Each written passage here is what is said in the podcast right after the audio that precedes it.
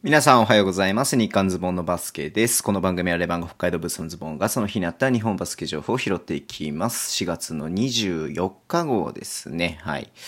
河村拓哉選手がね、誕生日だったみたいで、おめでとうございます。はい。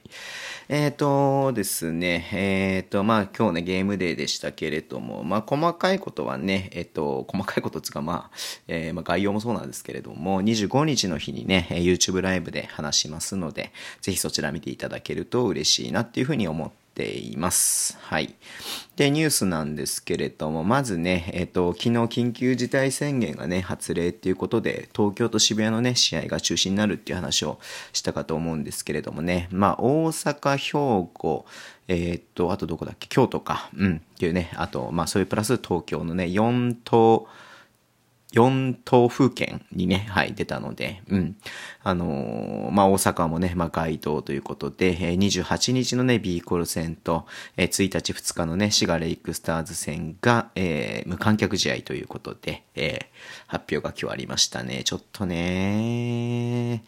まあ、残念というか、はい、まあ、これ言うても仕方ないんですけれども、はい、うん。ということでね、はい、出ていました。うん。で、京都とね、だから京都はもうホームのね、試合が今んとこ予定されてるのがない。なんか延期分の押しはもしかしたらあるのかもしれないけど、消滅しちゃってんのかな？ちょっとすいません。そこまで細かく終えてないんですけれども、まあ、ホームの試合がないので何もね、出てないですし、えー、西宮、兵庫ですよね。西宮に関してはもうホームの試合はレギュラーシーズンないんですけれども、えー、西地区のね、1位が決まっているので、えー、クォーターファイナル、セミファイナルね、あの、プレーオフの、はい、はホーム開催が決まってるんですが、まあ、こういう状況なので、一旦ね、あの、見たら、うんと、そのね、あの、ファプレイオフのチケットのね、販売は停止ということでね、出ていました。うん。まあ、これに関して、まあね、お客さん入れてやるのかやらないのかっていうのはまだね、はっきりしたことはね、あの、発表がないんですけれども、まあ、このままだとちょっと難しい。せっかくね、ホームなのにね、っていうふうにはね、思いますけれどもね。はい。ということで、まあ、本当いつまでも収束しないねっていう感じではあるんですがが、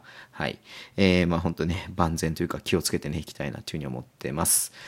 で、えっ、ー、と、まあ、その CS とかね、プレーオフの関係で言いますと、まず川崎ブレイブサンダースが、この24日の日のね、試合結果、まあ、栃木じゃね、宇都宮でね、勝ったので、うん。で、チャンピオンシップのね、え出場が決定ということで出ていました。はい。で、B2 の方はね、えー、佐賀バルーナーズが、えー、プレイオフの出場が決定ということで出てましたね。佐賀はね、B3 から上がってきて、初年度でね、プレイオフまでいけるっていうね、まあすごいなっていうふうに思ってますけれども、まあ B1 のチャンピオンシップもそうですけども、B2 のね、プレイオフもちょっとね、注目していきたいなっていうふうにも思っています。はい。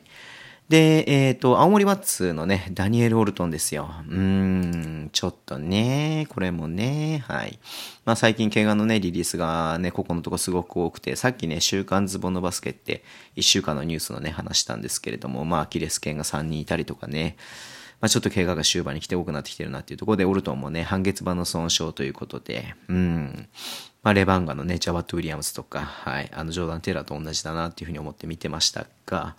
まあ、全治未定と出てますけれども、まあ一般的にどうなんですかね、半、3ヶ月から長くったら半年かかんないぐらいかなというふうに思いますが、まあその程度にもよるんでね、損傷のね、うん。まあちょっとね、あの心配ですけれども、はい。えー、まあちょっとシーズンは難しいなっていうのはもう明確ですが、またね、日本でね、やってほしいよねっていうふうにはね、思っています。はい。